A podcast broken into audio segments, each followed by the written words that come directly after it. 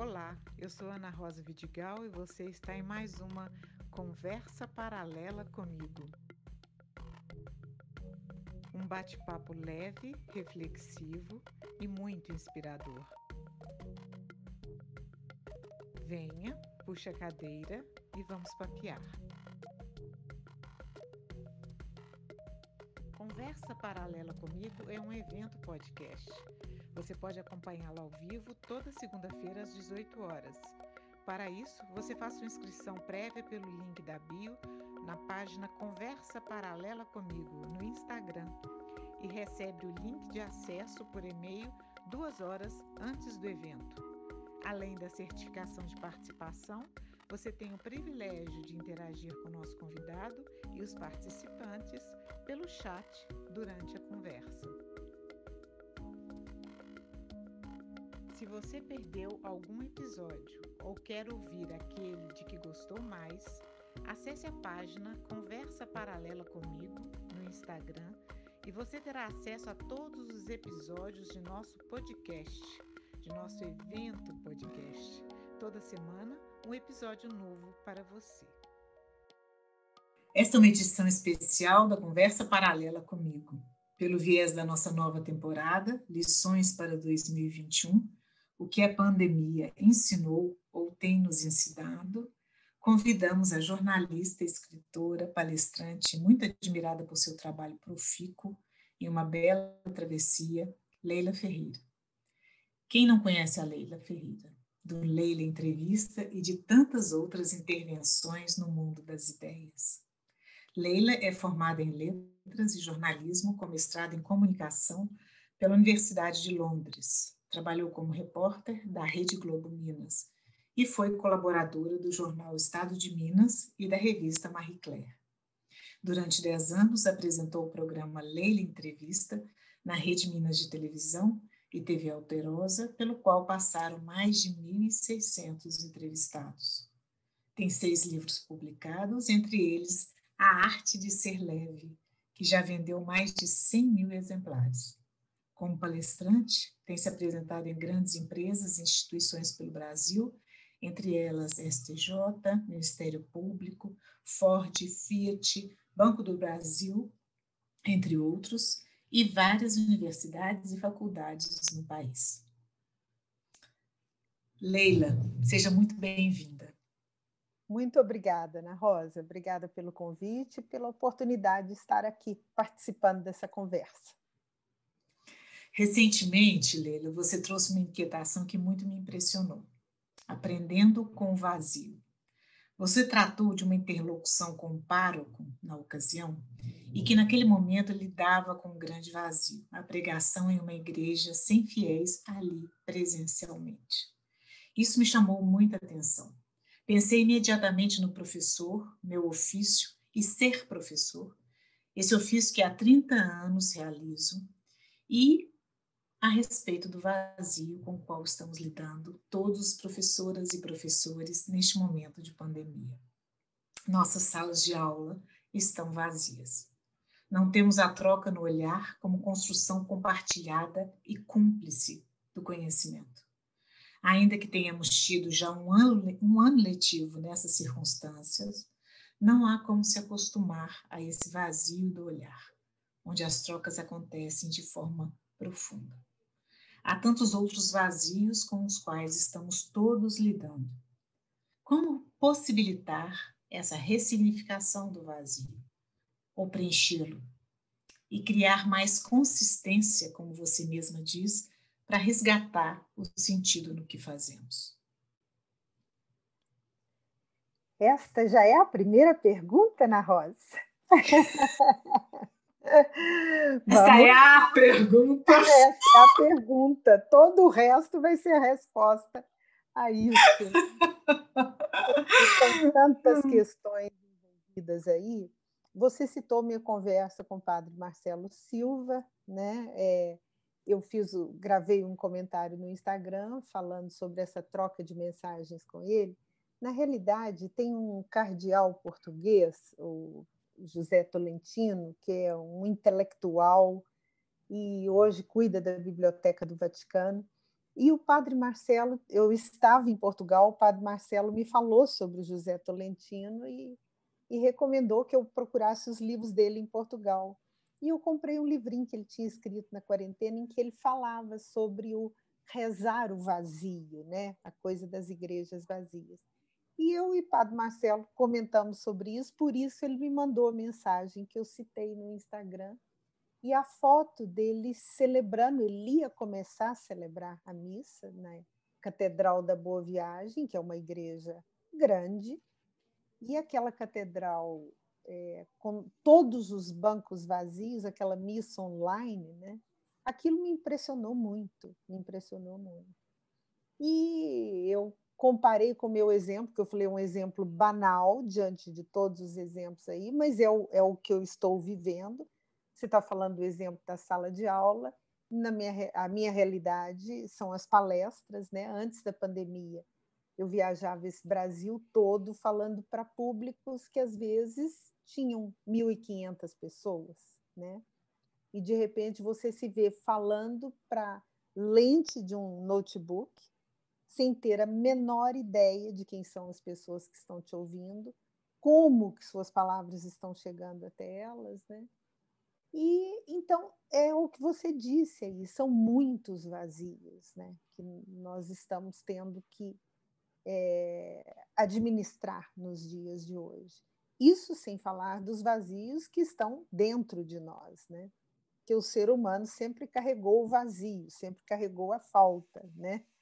É, que, que o digam os psicanalistas, né? A nossa, a nossa condição nos impõe o convívio cotidiano com a, o cotidiano com a falta. Mas esse vazio que a gente normalmente carrega, ele foi ampliado pela pandemia. Então, é, a gente está, neste momento, nós estamos sendo obrigados a inventar e a reinventar tudo. Eu conversei com um professor de Oxford, Dr. Robert Poynton, é, um filósofo e psicólogo, no começo da pandemia. É, eu tinha encomendado um livro dele, um livro sobre pausa, o livro chegou e na semana seguinte chegou a pausa da pandemia. Eu entrei em contato com ele, nós conversamos mais de uma hora pelo Zoom, uma conversa nossa mesmo, não, não foi live, não foi nada, um bate-papo e ele falou uma coisa que eu achei interessante, que a gente lida muito pouco no dia a dia com o improviso. Ou seja, a gente não leva o improviso a sério, como deveria, o que ele disse. E a vida é a arte do improviso, que a gente lida com o imponderável o tempo todo, com o imprevisível o tempo todo. É o que ele disse, ele falou: o ser humano tem uma necessidade absurda e absoluta de controlar a gente quer controlar os outros, controlar a vida, controlar as coisas, controlar a nós próprios, e pouquíssimas coisas na vida são controláveis. E eu acho que isso está muito claro agora, inclusive na questão desses vazios. É, como nós estamos sendo obrigados a improvisar. Cada dia, hoje, durante a pandemia, em que você acorda, é, você pensa: é, o que, que eu vou ter que fazer nesse dia de hoje, porque é tudo novo, né? Como é que eu vou administrar, como é que eu vou improvisar? E é uma. Eh, do ponto de vista pedagógico, eu acho que nós estamos. Eu falo que o ser humano é um mau aluno, sempre foi um mau aluno. Mas se a gente não aprender com esta agora, a gente não aprende nunca mais, porque Sim. é uma lição diária a cada minuto de é, o verbo que você usou, ressignificar, né, de ressignificar, de reinventar, de reestruturar. Aqui o professor de Oxford usou, ele usou o verbo recalibrar, que é um momento uhum. único para nós recalibrarmos a vida e recalibrarmos a nós próprios, né? E esses vazios estão aí nos desafiando a essa recalibragem, a essa ressignificação. Sim. É, quando eu trouxe essa primeira pergunta para você, é, o objetivo era justamente deixar bem à vontade para dizer sobre essas, é, essas questões que, que têm a ver com esse vazio, porque é, elas, é, como você mesmo diz, elas nos permeiam e não importa qual domínio, né, do conhecimento, ou qual domínio da ação. É, o vazio, ele é povoado de silêncios ou ele é barulhento? É, você falando isso, estou me lembrando uma vez o Ferreira Goulart, eu não sei se foi numa entrevista, ele falou que nós vivemos numa sociedade que prefere se atordoar a se conhecer. Então, ele estava comentando que não existe silêncio mais no mundo. É, onde você vai tem algum ruído. E se nós estamos dentro de casa, a gente também liga várias coisas para não, não enfrentar o silêncio. Né? O silêncio faz pensar. O parar para pensar que estava deixando de existir nas nossas vidas, né? ele é muito atrelado, às vezes, ao silêncio. Então, eu acho que é, essa. Nós estamos. É, é interessante, porque antes da pandemia, a gente usava todas as formas de. É, todas as maneiras possíveis para calar o nosso silêncio, a possibilidade do silêncio, né? E preencher a possibilidade do vazio a, a gente não, não suportava mais nem as pausas, nem as lacunas, nem os silêncios. E, de repente, vem uma pandemia que nos obriga a confrontar o vazio. Né? É, eu acho, eu, eu não sei, Ana Rosa, eu estou pensando aqui, são tantas coisas na minha cabeça ao mesmo tempo. Né? Eu acho que nós, é, o que a gente estava fazendo é isso que o Ferreira Goulart falou. A gente estava se atordoando. É, muitas coisas, nossas vidas eram povoadas de coisas, então a gente tentava encher os vazios com coisas, muitos ruídos, para não ter que confrontar o silêncio e o que ele traz, muitas distrações, muito entretenimento. Eu falo que nossas vidas não tinham pontuação mais, elas tinham perdido a pontuação. Não tinha vírgula, não tinha travessão, não tinha ponto final. Era uma coisa emendando com a outra, né? E agora, é, como é que você colocou na sua pergunta? Que você fez a, a, a, ligação do silêncio com vazio aí. E eu, é, eu, eu, lembrei eu, eu do queria... lá, peguei um outro caminho aqui. Sim, não, mas eu acho que você está indo nesse caminho, sim. Eu, eu fiquei me perguntando é, sobre o silêncio e o, va o vazio e o ruído. É. É, esse, esse vazio que estamos experimentando, ele está povoado de silêncios ah, ou de ruídos? É, eu acho que a gente tenta povoá-lo de ruídos o tempo todo, porque nós uhum. estamos viciados nisso. A gente vem fazendo isso cotidianamente, né? mas ele traz esse vazio, ele traz com ele a possibilidade do silêncio, ah. Que é uma coisa riquíssima e que a gente tinha abandonado, né? E que nós podemos aprender muito com ela. O, o, o parar para pensar, né? Que a gente não tolerava, então por isso todas as distrações, todos os ruídos, né? esse parar para pensar meio que, que está sendo imposto hoje. Não tem, não tem como não pensar. Eu falei isso outro dia no comentário do Instagram. Hoje só não pensa quem não quer mesmo, né? Aliás, é, é, isso é uma, eu gravei, mas ainda vai, ainda vai para o YouTube. Porque eu estava citando o Saramago, que ele, é, ele fala que ele contou uma vez que ele na, na, no Teatro São Carlos em Lisboa tem o camarote real que tem uma coroa maravilhosa que vendo você vendo da plateia é aquela coisa magnífica mas ele quando ia à ópera antes de ser o Saramago ele sentava lá no puleiro que ele chamou de galinheiro né?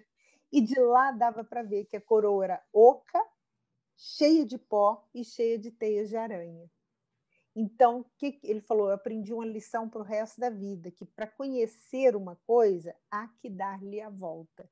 É preciso dar a volta completa, né?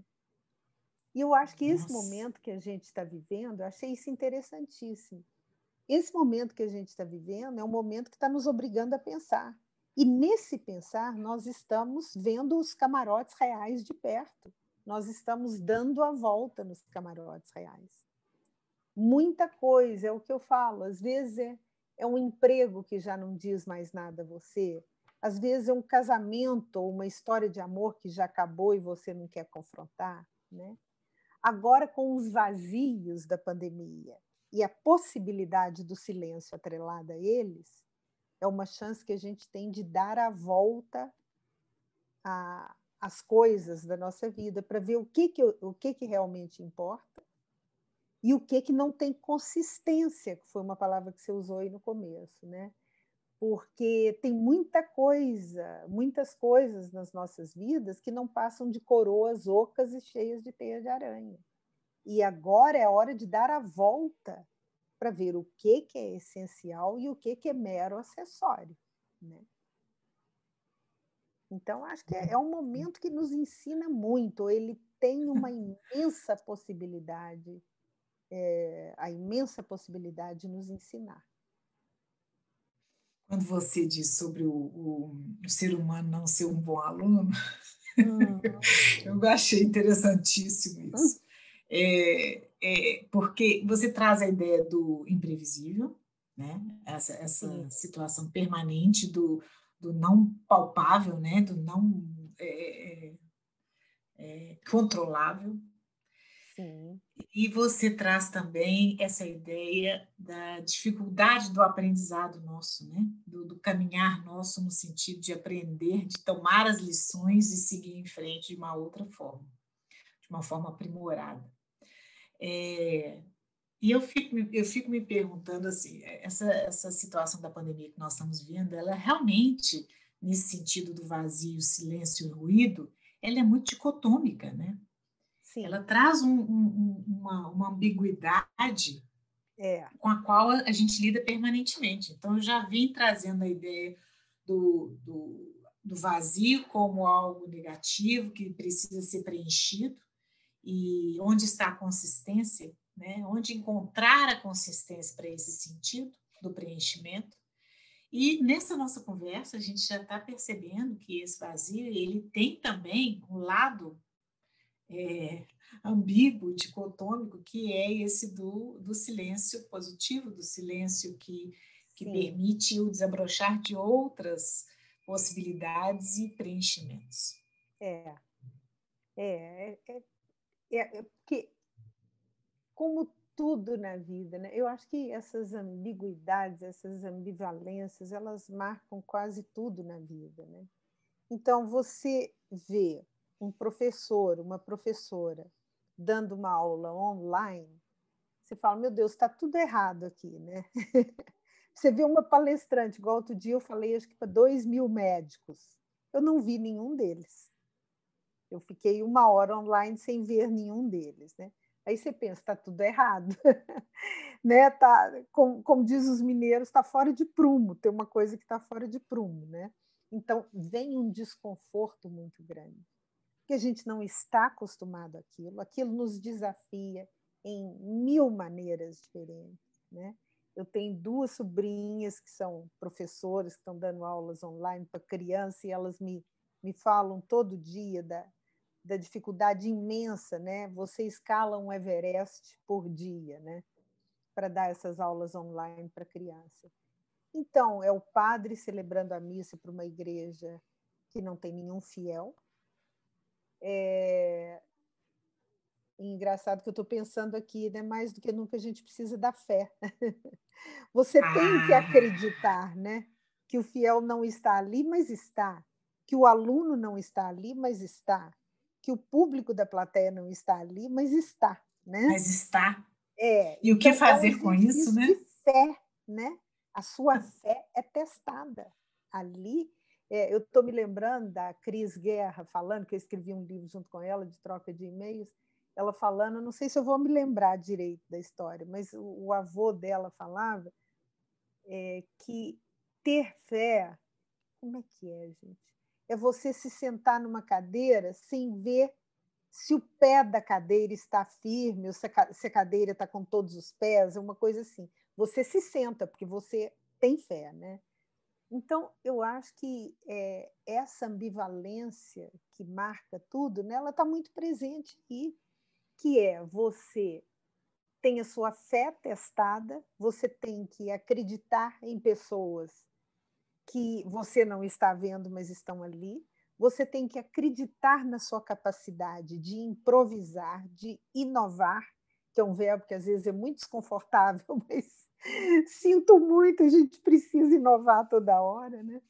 É, no sentido de improvisar mesmo, né? Sim. Então, é, é carregado de ambivalências mesmo, porque tudo isso traz sofrimento, tudo isso traz desconforto.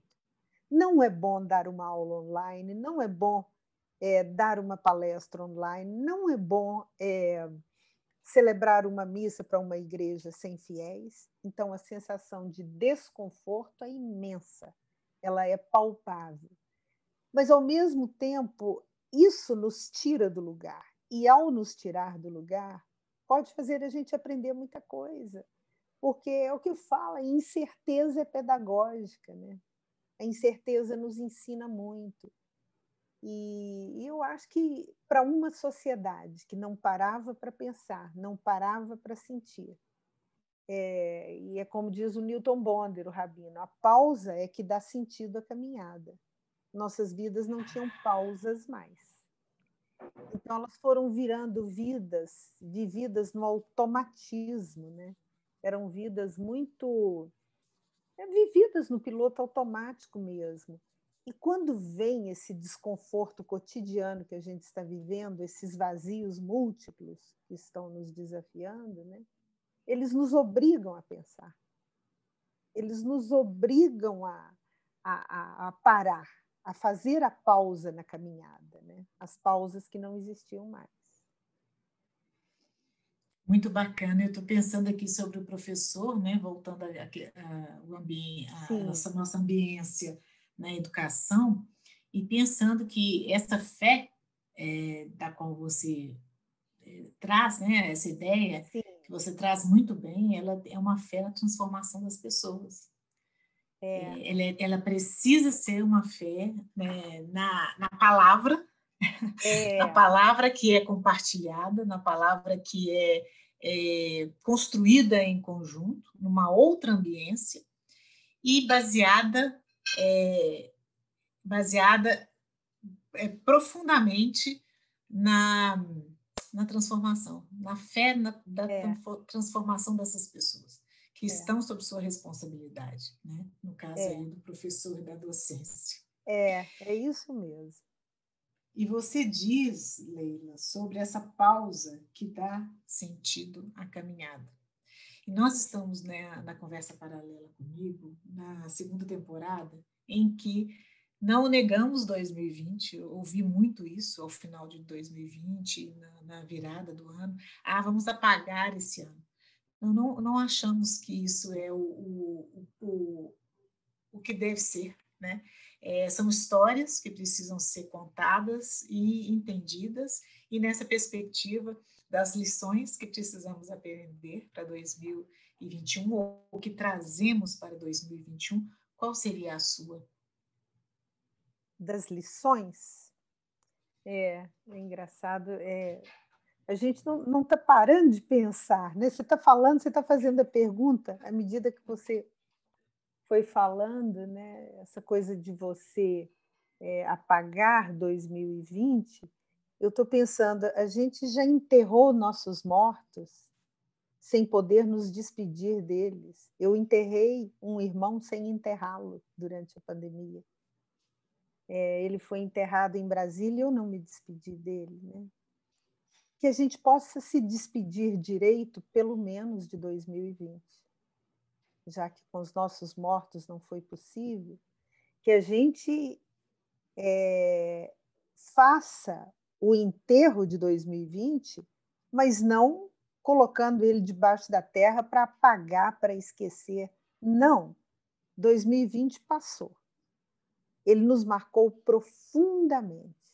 Ele nos deixou lições que talvez a gente nunca aprenda nada parecido e nada tão importante. Então, não é colocar 2020 debaixo da terra e virar as costas. Não, ele acabou. Nós estamos num novo ano. Mas o que, que ele nos deixa?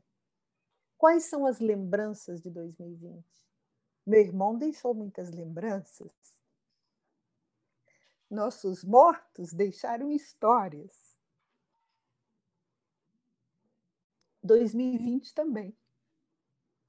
Ele não pode ser enterrado e esquecido.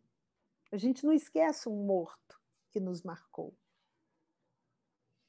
Então, eu acho que são muitas lições, são muitas, sabe? A, a primeira que me vem à cabeça, humildade. Esse meu irmão que morreu, ele adorava um trocadilho infame, era um jornalista brilhante, mas uma pessoa irreverente. Ele falava: o índice de humildade relativo do ar está tão baixo. Né? Então, quem sabe a primeira lição, humildade. Eu nunca suportei os donos da verdade, Ana Rosa. Eu não tolero pessoas que acham que sabem tudo, que sabem mais do que os outros, que saem é, é, desfilando a própria arrogância, sabe? E 2020 nos colocou nos nossos devidos lugares, né? Quando você é derrotado por um vírus, isso quer dizer alguma coisa. Isso tem que nos dizer alguma coisa. Então, talvez essa seja a primeira lição. Outra lição, o tanto que nós precisamos uns dos outros. O tanto que nós sentimos falta da presença do outro. Então, por que que quando nós estamos na presença do outro, a gente trata o outro tão mal? Por que que nós somos tão incapazes da gentileza, da delicadeza, do respeito, da civilidade? A gente cada vez mais vinha aceitando a grosseria, a falta de educação, a falta de respeito, né? É, isso para não falar nas polarizações, na intolerância, no preconceito, né? Eu falei dos pecados veniais primeiro, para agora chegar aos pecados capitais. Não sei se eu estou falando bobagem, eu não, eu não, sei, nem conheço direito esses conceitos, mas começando por algo que pode não parecer tão grave, que é a nossa falta de delicadeza uns com os outros, mas que eu considero grave e passando para essas outras coisas que realmente são imperdoáveis. O preconceito é imperdoável, né? o ódio é imperdoável, a intolerância é imperdoável. Então, se nós vimos agora de forma tão clara nesse 2020 que muita gente quer sepultar, né?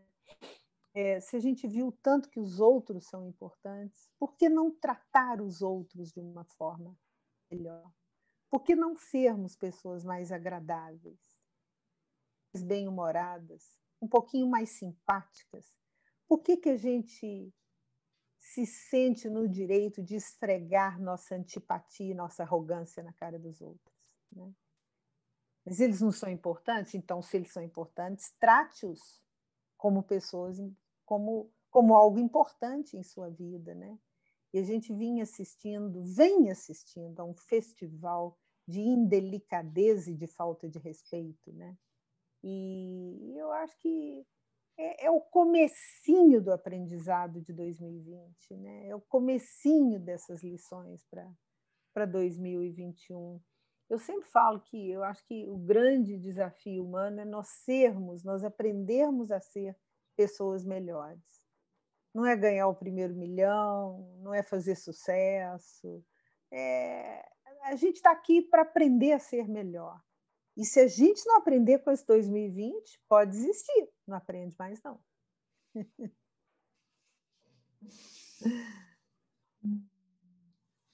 Leila, foi com grande alegria que percebi esse momento nosso aqui, com, por generosidade, disponibilidade, acolhida da sua parte em poder conversar com o nosso público é, nessa perspectiva de uma de um abraço é, estendido, é, solidário e esperançoso.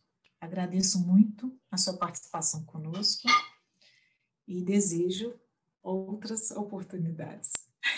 Eu agradeço muito, Ana Rosa, muito obrigada pelo convite e continue fazendo essas reflexões que você tem feito, porque eu acho que a gente está precisando muito de pensar juntos, sentir juntos, aprender juntos e, acima de tudo, ter esperança juntos. A gente precisa de uma esperança coletiva que eu acho que é muito costurada nessas conversas. A gente precisa desse tipo de conversa para costurar uma esperança que nos abrigue a todos nós.